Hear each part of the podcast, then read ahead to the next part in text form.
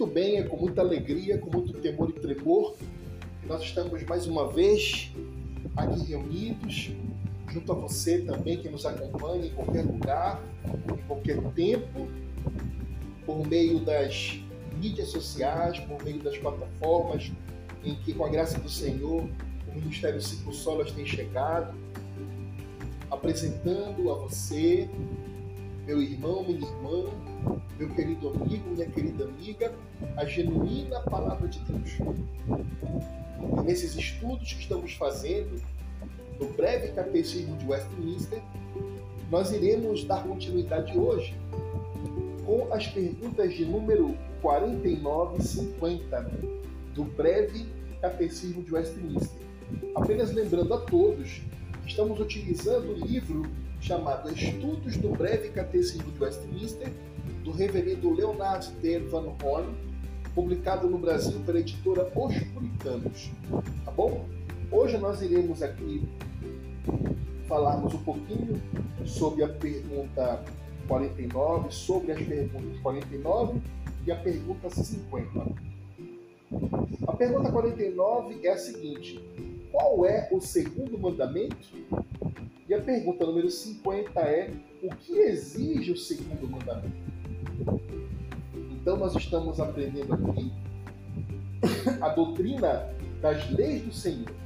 Nós estamos estudando o Decálogo, os dez mandamentos que o Senhor Deus deu para o seu povo, que consubstanciam para nós exatamente aquelas duas tábuas da lei que o Senhor Yahvé entregou para Moisés no Monte Sinai, que para nós representam hoje as leis morais do Senhor que permanecem para nós. Nós já aprendemos que essas leis morais são para nós santas porque representam a vontade de Deus para o seu povo. Deus é santo, santo, santo, então ele requer não só um povo santo que o adore em espírito e verdade, mas também que essa adoração seja santa, seja aquela adoração que o próprio Senhor Deus instituiu e entregou ao seu povo por meio de sua palavra. Então, nesse sentido, nós temos os primeiros quatro mandamentos, a primeira tábua da lei, que é justamente é, as leis do Senhor que nos regem no que tange ao nosso relacionamento para com o Senhor, e nós temos a segunda tábua da lei, que são os seis mandamentos restantes, que são aqueles que nos regem é, no que tange ao nosso relacionamento com o nosso próximo. É por isso que o Senhor Jesus disse que aquele que ama a Deus sobre todas as coisas e ao próximo como a si mesmo, cumpre a lei dos profetas. E é nesse diapasão que nós já sabemos que nós somos pecadores em todas as duas tábuas. Nós aprendemos, por exemplo, que na primeira, no primeiro mandamento, na primeira tábua, nós temos não terás outros deuses diante de mim. Então, nós aprendemos que neste primeiro mandamento, todos nós somos pecadores, todos nós somos desobedientes ao Senhor, porque nós colocamos constantemente outras coisas que não, que não é o nosso Senhor Deus é, como prioridade em nossas vidas. E hoje nós iremos falar sobre o segundo mandamento, em especial no que concerne qual é o segundo mandamento, e depois a pergunta 50, o que exige o segundo mandamento. Para que nós possamos abrir nossas Bíblias e começarmos a estudar, é interessante que este ensino ele se trata do amor de Deus pelo seu povo. Então, é óbvio que toda a palavra de Deus, ela reflete para nós o amor do Senhor, o carinho com que ele se revela de forma gradativa ao longo da história para com o seu povo eleito. Mas especificamente nos Dez Mandamentos e mais precisamente nesse segundo mandamento, nos, no, no, nos versículos 5 e 6 do capítulo 20 de Êxodo, nós temos a, a, a, a, a expressão Deus zeloso. Assim diz Êxodo capítulo 20, 20, versículos 5 a 6. Porque eu sou o Senhor teu Deus, Deus zeloso, que visita a iniquidade dos pais dos filhos, até a terceira e quarta geração daqueles que me aborrecem, e faço misericórdia até mil gerações daqueles que me amam e guardam os meus mandamentos. Então, essa, essa expressão Deus zeloso tem a ver com um zelo justo. E é justamente isso que nos ensina essa expressão, no sentido de que só o Senhor Deus tem o direito sobre o amor do seu povo. Então veja, como ele é nosso Criador, como não há outro Deus além dele, só ele tem direito do nosso amor. Só ele pode ser o objeto do nosso amor. E sendo um Deus zeloso, ele, ele zela pelo seu povo, em um primeiro sentido, ele zela pelo seu povo, ele é um Deus zeloso, ele cuida de nós, ele tem um zelo pelo seu povo, ele nos provê de saúde, ele nos provê é, de alimento, ele nos provê de segurança, ele nos provê com seu Espírito Santo, ele nos provê com amor, com cuidado, com carinho, enfim, ele cuida de nós. Então, em um primeiro sentido, essa expressão Deus zeloso tem a ver com o zelo com que Deus cuida de nós. No entanto, existe um segundo sentido também. E o segundo sentido é justamente o ciúme que Deus tem de seu povo. Então, se no primeiro momento Deus é zeloso porque Ele cuida, porque Ele protege, porque Ele provê, em um segundo momento Ele tem o ciúme do seu povo. Porque, como eu disse no início, este segundo mandamento tem a ver com o ensino de que só o Senhor Deus tem o direito sobre o amor do seu povo. Só Ele tem o direito de exigir o nosso amor para com Ele. Então, este ciúme santo de Deus por nós, esse ciúme zeloso de Deus por nós, significa que nós não devemos prestar culto a outra coisa, a outro ser ou a outras situações que não Deus, bem como ele não permite que nós corramos atrás de coisas que não nos distanciam, de coisas que nos distanciam do seu amor.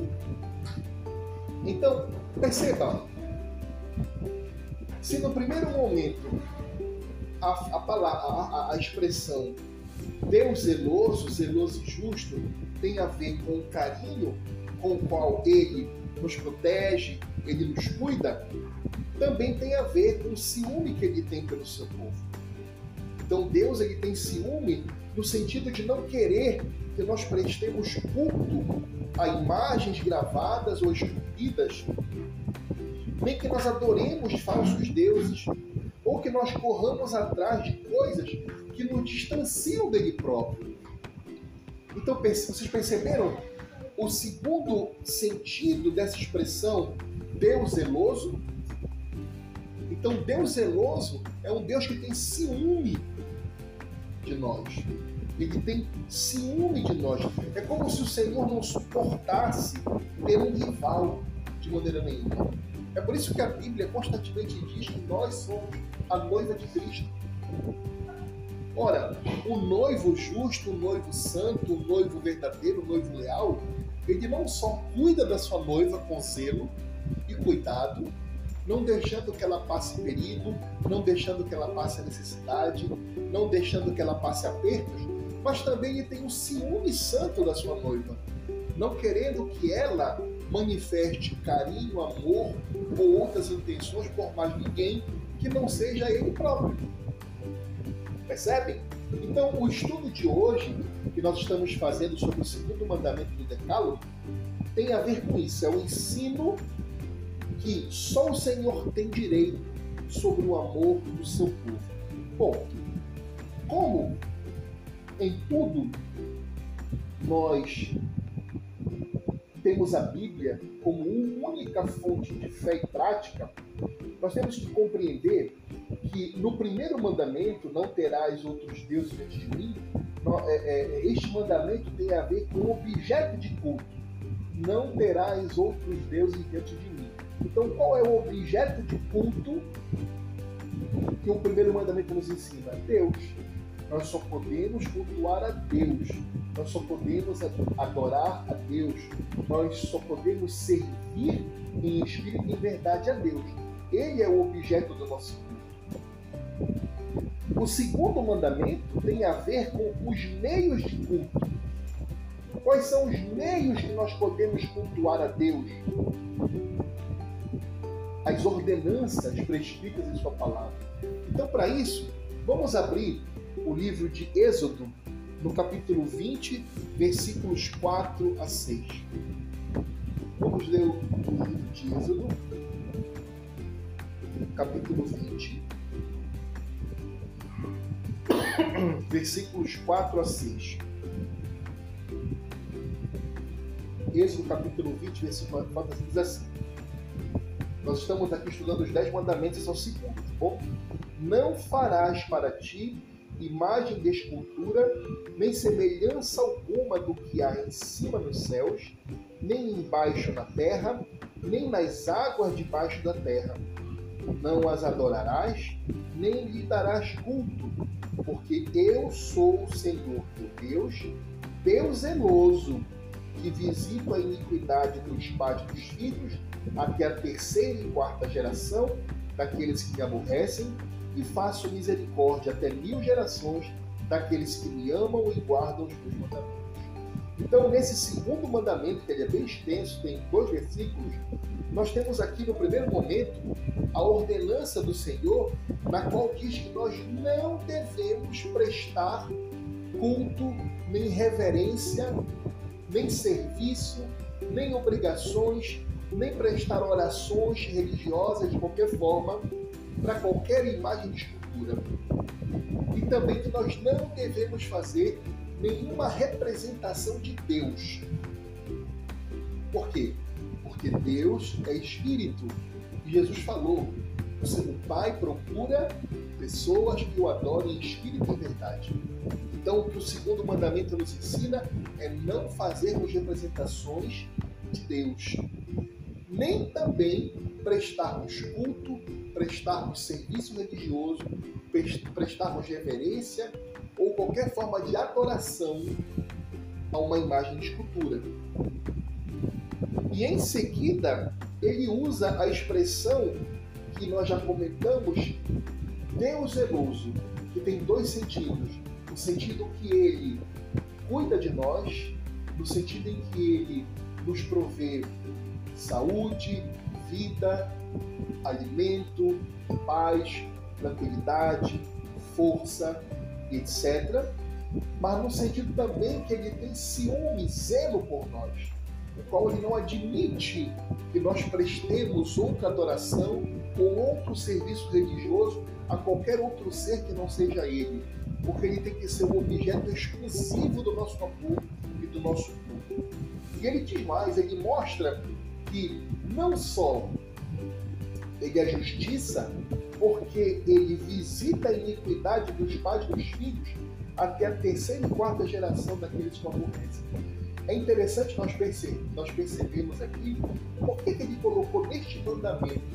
Vocês falaram para se perguntar por que o Senhor colocou nesse exato, nesse específico mandamento de idolatria, porque ele lembrou, olha, eu sou um Deus zeloso e eu visito a iniquidade dos pais nos filhos. Por quê? Porque a criancinha ela vai ser ensinada pelos pais.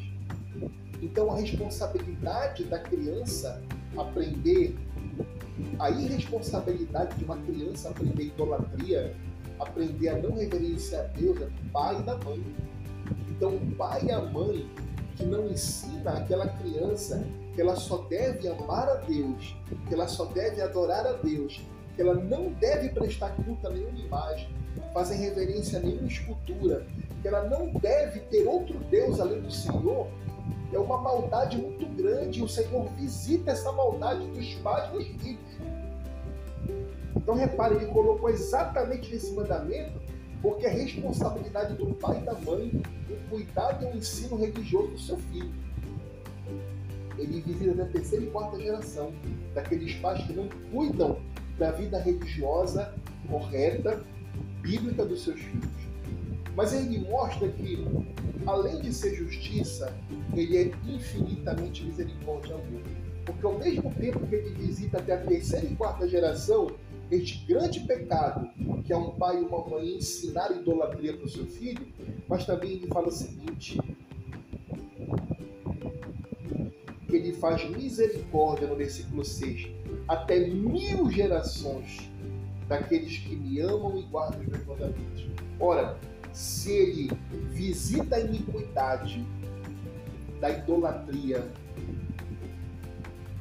dos pais, dos filhos, até a terceira e quarta geração, por outro lado, daqueles pais que procuram ensinar os seus filhos a amarem exclusivamente ao Senhor e a guardar os seus mandamentos, ele faz misericórdia até mil gerações. Até mil gerações. Então, o que é que o Senhor está nos ensinando aqui? Ele é justo, ele pune, ele visita a iniquidade de um pai e de uma mãe responsável pela idolatria dos seus filhos até a terceira e quarta geração. Ou seja, pai, filho, neto e bisneto. Veja, a loucura da idolatria pode gerar uma maldição, pode gerar um, um, um, uma visita dessa iniquidade até a terceira e quarta geração, até os bisnetos. Por outro lado, aquele que ama, serve ao Senhor e ensina os seus filhos assim, o Senhor visita, o Senhor é, faz misericórdia até mil gerações. Às vezes nós observamos assim, poxa, por que fulano né, é tão assim, tão abençoado assim, tudo que ele faz assim, ele tem um casamento maravilhoso, ele tem saúde, ele é próspero, tudo que ele faz dá certo, ele é um cara feliz. Você observa às vezes essa pessoa nem crente é, mas nossa, parece que Deus tem tanta misericórdia dele eu me lembro lá do segundo mandamento. E a palavra de Deus é verdadeira. Ora, se não foi ele, alguém dos antepassados dele foi muito temente a Deus. E o Senhor faz misericórdia até mil gerações, mostrando a sua bondade e o seu amor. Então, meus irmãos, esse é o segundo mandamento. Então, respondendo à pergunta de número 49, nós podemos dizer o seguinte: o segundo mandamento é: não farás para ti imagens de escultura, nem semelhança alguma do que há em cima dos céus, nem embaixo na terra, nem as águas debaixo da terra. Não as adorarás, nem lhes darás culto, porque eu sou o Senhor teu Deus, Deus zeloso, que visito a iniquidade dos pais nos filhos até a terceira e quarta geração daqueles que me aborrecem, faço misericórdia até mil gerações daqueles que me amam e que guardam os meus mandamentos. Aí nós podemos perguntar, mas irmão Eduardo, eu já entendi o que o segundo, o segundo mandamento é. Né? Agora, eu queria perguntar o seguinte, que é a pergunta 50. O que é que o segundo mandamento exige da gente? O que exige o segundo mandamento? Para isso, eu quero que nós venhamos abrir a Bíblia em Deuteronômio capítulo 12, versículo 32. Deuteronômio ainda está no, no Pentateuco. Deuteronômio capítulo 12.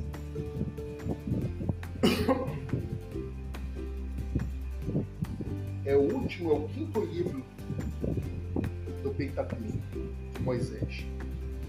Deuteronômio capítulo 12, versículo 32. Tenha em mente a pergunta. A pergunta é o seguinte: ó, o que exige o segundo mandamento? Olha o que Deus diz aqui. É Deus falando com Moisés aqui, nesse versículo.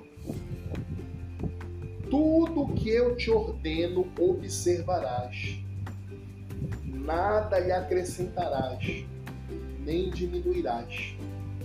Então Deus mostra os mandamentos para Moisés, Deus ensina para Moisés os mandamentos e diz que ele deve ensinar ao povo. E ele conclui dizendo: Moisés, tudo que eu te ordeno observarás, nada lhe acrescentarás, nem diminuirás. Meus irmãos, vejam que seriedade. Nós não devemos acrescentar absolutamente nada ao que Deus nos determina para fazer e nem diminuir nada do que Deus nos determina para fazer. Ou seja, Ele exige de nós que nós sejamos retos e exatos naquilo que Ele nos determinou que fizéssemos. Vamos ler ainda em Deuteronômio, agora no capítulo 32, versículo 46. Deuteronômio, capítulo 32.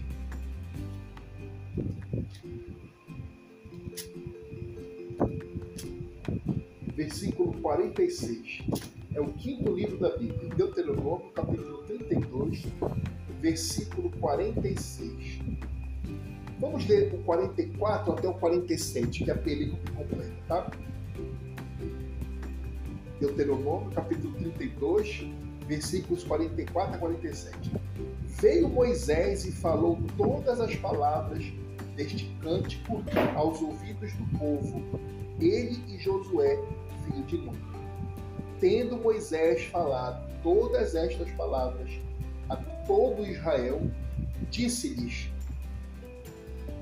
Aplicai o coração a todas as palavras que hoje testifico entre vós, para que ordeneis a vossos filhos que cuidem de cumprir todas as palavras desta lei. Porque esta palavra não é para vós outros coisa vã, antes é a vossa vida. E por esta mesma palavra prolongareis os dias na terra, a qual, passando o Jordão, ides para possuir. Então, que contexto é isso aqui? Moisés subiu ao Sinai e recebeu as leis do Senhor, as duas tábuas da lei. E recebeu as demais ordenanças da igreja do Antigo Testamento, que era o povo de Israel. E nós vimos no capítulo 12, no versículo 32, anteriormente, que Deus adverte a Moisés: Moisés, escuta o que eu te digo, não acrescenta nada e nem diminui nada. Que eu estou te falando. As minhas leis, os meus estatutos, a minha vontade. Moisés escuta com cuidado, anota tudo, aprende e ele vai ensinar para o povo. Agora, aqui no capítulo 32, você vê Moisés ensinando o povo já: olha, eu ouvi de Deus assim e estou passando para vocês exatamente como ele mandou. E ele fala: Moisés fala para o povo: aplicai o coração a todas as palavras que hoje testifico entre vós, para que ordeneis a vossos filhos que cuidem de cumprir todas as palavras desta lei. Porque esta palavra não é para vós outros coisa vã, ou seja, ou seja, coisa inútil, coisa sem valor. Muito pelo contrário, é a vossa vida. É a coisa mais importante para a igreja, é a palavra de Deus, é a vossa vida. E por esta mesma palavra prolongareis os dias na terra a qual, passando o Jordão, ires para possuir. Então, para nós é o que? Esta palavra é a nossa vida, é o que nos alimenta. É aquilo que nós, quando saímos de uma condição de impiedade, o Senhor nos torna crentes, regenerados, é o que nos nutre, é o que nos faz viver passando aquele deserto no sentido do pecado, da morte, passando a viver em novidade de vida, agradando a Deus segundo a sua vontade. Mas não é só no Antigo Testamento que nós podemos observar o que é que exige o segundo mandamento. Vamos ler lá em Mateus, no Novo Testamento, capítulo 28, versículo 20. Vamos lá para Mateus. Mateus, capítulo 28, versículo 20. Eu vou ler versículo 18 a 20. Jesus estava ascendendo aos céus, ele já tinha sido crucificado, já tinha ressuscitado, e ele vai ascender aos céus agora. Né? Então ele reúne os seus discípulos e assim diz Mateus, capítulo 28, versículo 18 a 20. Jesus, aproximando-se, falou-lhe, dizendo: Toda autoridade me foi dada no céu e na terra. Ide, portanto, fazei discípulos de todas as nações, batizando-os em nome do Pai, e do Filho e do Espírito Santo, ensinando-os a guardar todas as coisas que vos tenho ordenado. E eis que estou convosco todos os dias até a consumação do século. Esse texto está em Mateus, capítulo 28, versículo 18 a 20. Então reparem, reparem que Jesus ele está dando a grande comissão aos seus discípulos, a nós.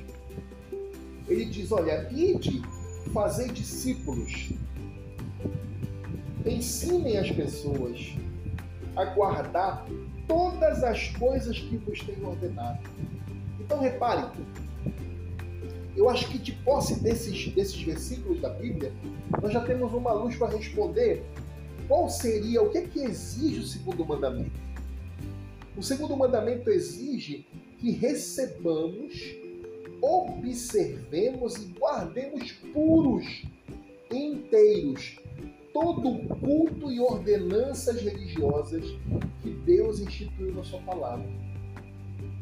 Ou seja, tudo aquilo que Deus ensinou, tanto no Antigo Testamento quanto no Novo Testamento, para a sua igreja do Antigo Testamento e agora para a sua igreja no Novo Testamento, que é uma igreja só, só com dispensação diferente, nós temos que aprender a guardar e a obedecer. Não acrescentando nada e nem retirando nada. Percebam que tanto o primeiro mandamento, que é não terás outros deuses diante de mim, quanto o segundo mandamento, que fala para não fazermos imagem de escultura, ele se refere ao culto. Ele se refere ao culto. Então repare quão importante é o culto. Ou seja, quão importante é nós prestarmos serviço de adoração a Deus. Que ele inicia o decálogo, que ele inicia os mandamentos morais que estão nessas duas tábuas da lei, falando sobre o culto. Com uma pequena diferença. No primeiro mandamento, não terás outros deuses de mim, o Senhor ensina e determina que o seu povo tem apenas ele como objeto de adoração. Então veja, no primeiro mandamento, nós temos o objeto de culto do povo de Deus. É somente Deus. Nós não devemos prestar culto, nem serviço religioso, nem reverência, nem nada religioso para qualquer outra coisa, nem a anjos, nem arcanjos, nem altas potestades espirituais de luz, nem a santos, quanto menos a imagem de escultura, não devemos prestar. Porque no primeiro mandamento, Deus já nos ensina que nós não devemos ter outros deuses além dele. Então ele é nosso único objeto de culto a Deus. E no segundo mandamento, não terás outros deuses, ele nos ensina os meios de culto. Se no primeiro mandamento nós temos o objeto do culto, no segundo mandamento é os meios, como nós adoramos a Deus. Adoramos a Deus da maneira como Ele quer ser adorado. Não como nós inventamos. Ah, seria tão bacana nós adorarmos a Deus. Já pensou? Todo mundo aqui vestido de bailarina. Todo mundo aqui vestido de branco. Todo mundo aqui uh, uh, subindo na montanha meia-noite e quando chama lua de sangue, ou quando tiver um cometa passando no céu, vamos adorar Deus. Não, Deus não mandou fazer isso. Então, o meio de culto é Deus que determina. Eu só irei aceitar a adoração a mim da forma que eu vou dizer para vocês. É essa forma.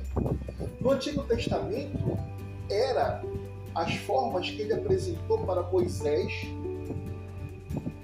na construção do tabernáculo, no ofício dos sacerdotes, do sumo sacerdote, nos incensos, nos sacrifícios de animais, nas ofertas de manjares, de frutos e frutas, nas diversas festas, Páscoa, tabernáculos, Pentecostes. Então ele ensinou a igreja do Antigo Testamento a adorar desta forma. E isso tudo apontava para Cristo. O templo era Cristo.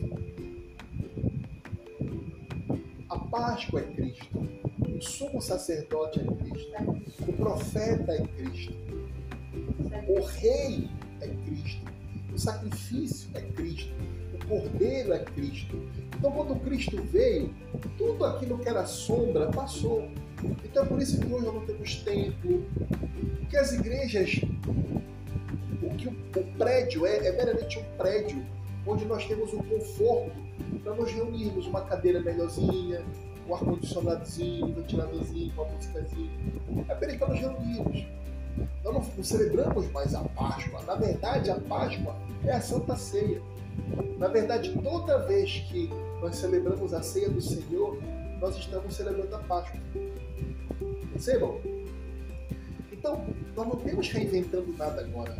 Segunda-feira do culto pela prosperidade. Não tem na Bíblia isso. Terça-feira, o culto pela vitória. Não existe isso. Quarta-feira, o culto da busca do Espírito Santo.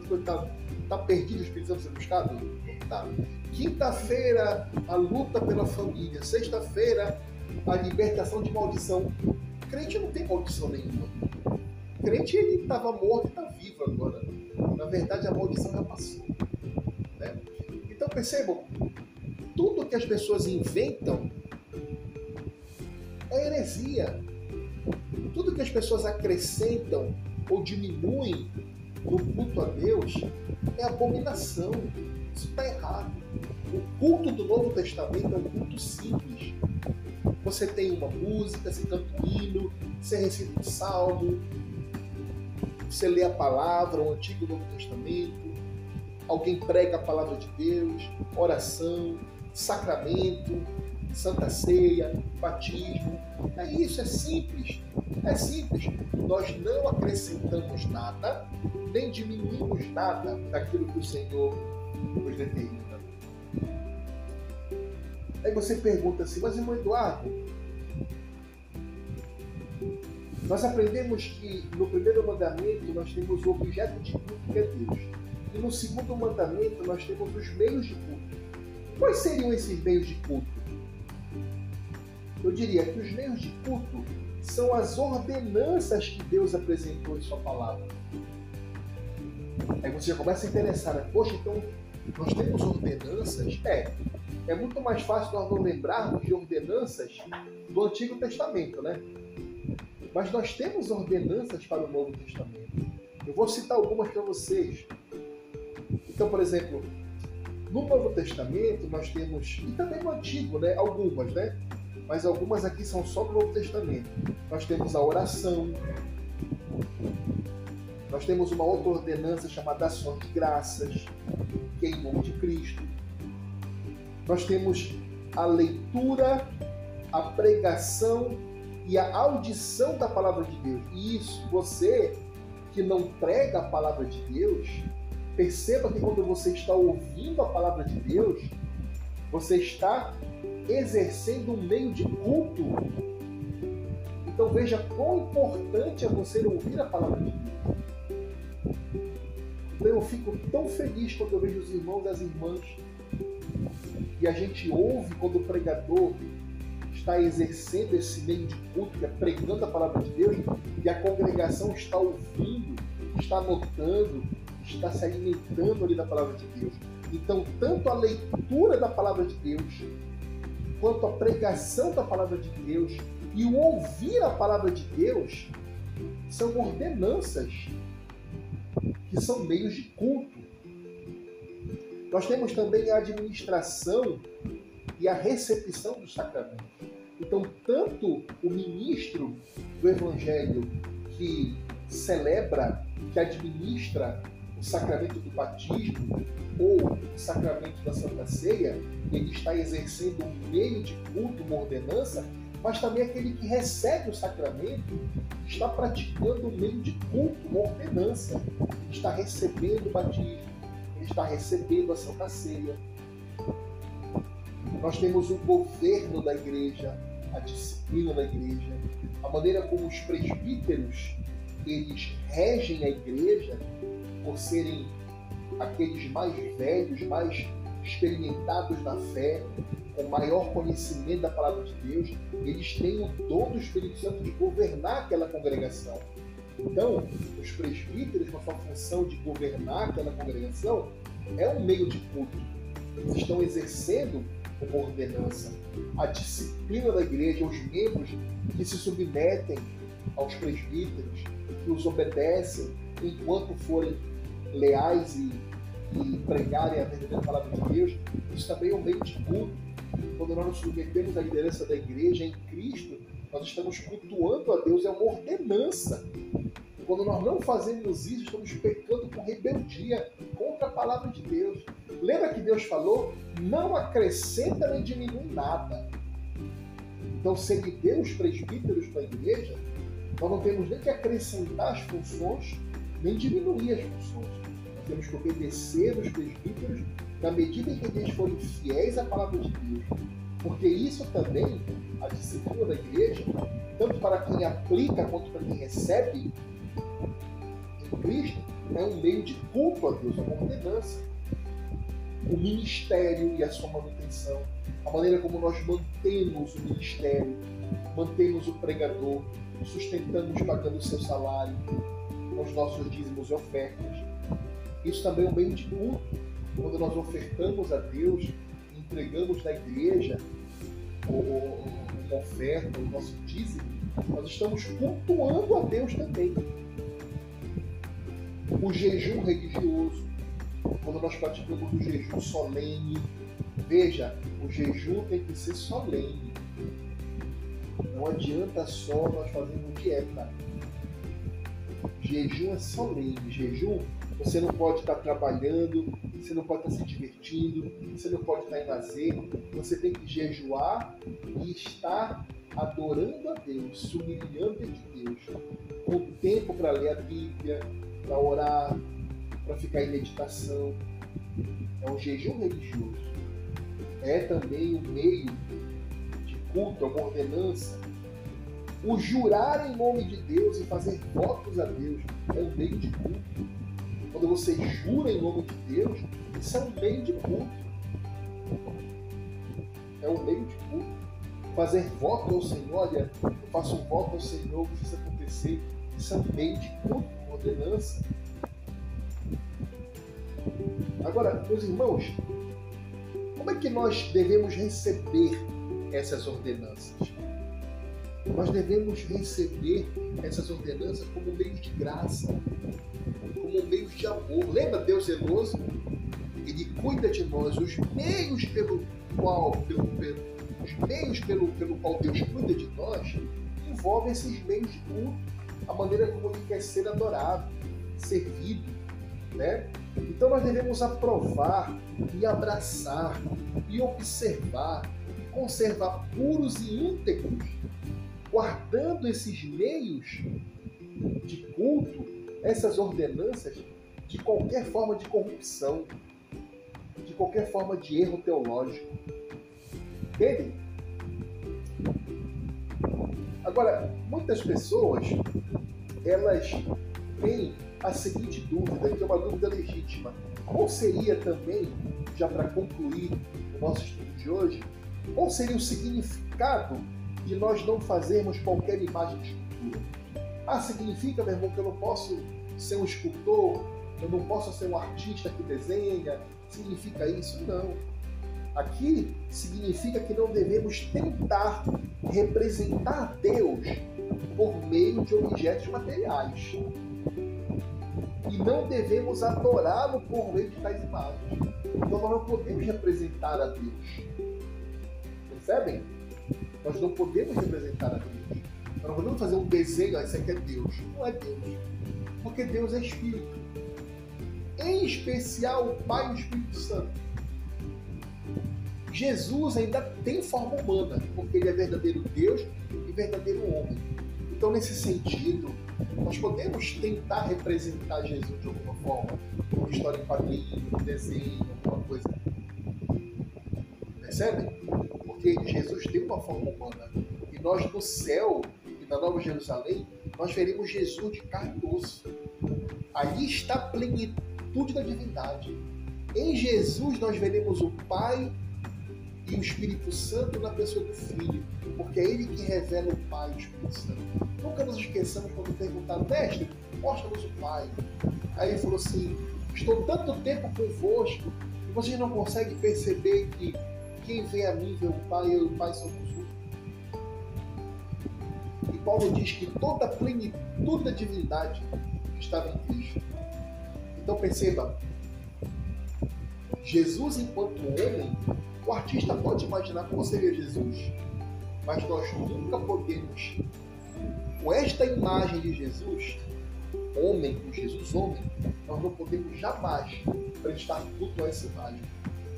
Uma coisa é eu fazer o desenho do Jesus homem, do Cristo homem, uma representação dele, uma representação artística dele, mas outra coisa proibida é nós queremos prestar culto a, a esta imagem. Isto é vedado. Então perceba, o segundo mandamento proíbe que nós representemos a Deus, que é espírito. Então você não pode desenhar, nem fazer uma escultura, nem um quadro, nem uma pintura representando Deus Pai, porque Deus Pai é espírito. Nem o Espírito Santo, porque o Espírito Santo também é espírito. Mas nós podemos representar artisticamente Jesus, porque ele é verdadeiro homem e verdadeiro Deus. Mas jamais nós poderemos ou podemos prestar serviço religioso a essa imagem. Tá bom? Então, meus irmãos, com isso nós terminamos a nossa nosso ensino de hoje, com a graça de Deus. E na próxima aula nós veremos a pergunta de número 51, que é uma pergunta bem interessante, que, chama, que é a seguinte: O que proíbe o segundo mandamento? Tá bom? Então, eu espero que a gente possa ter aprendido muito com essa aula e aguardo você para a próxima aula. Fiquemos com Deus. Amém.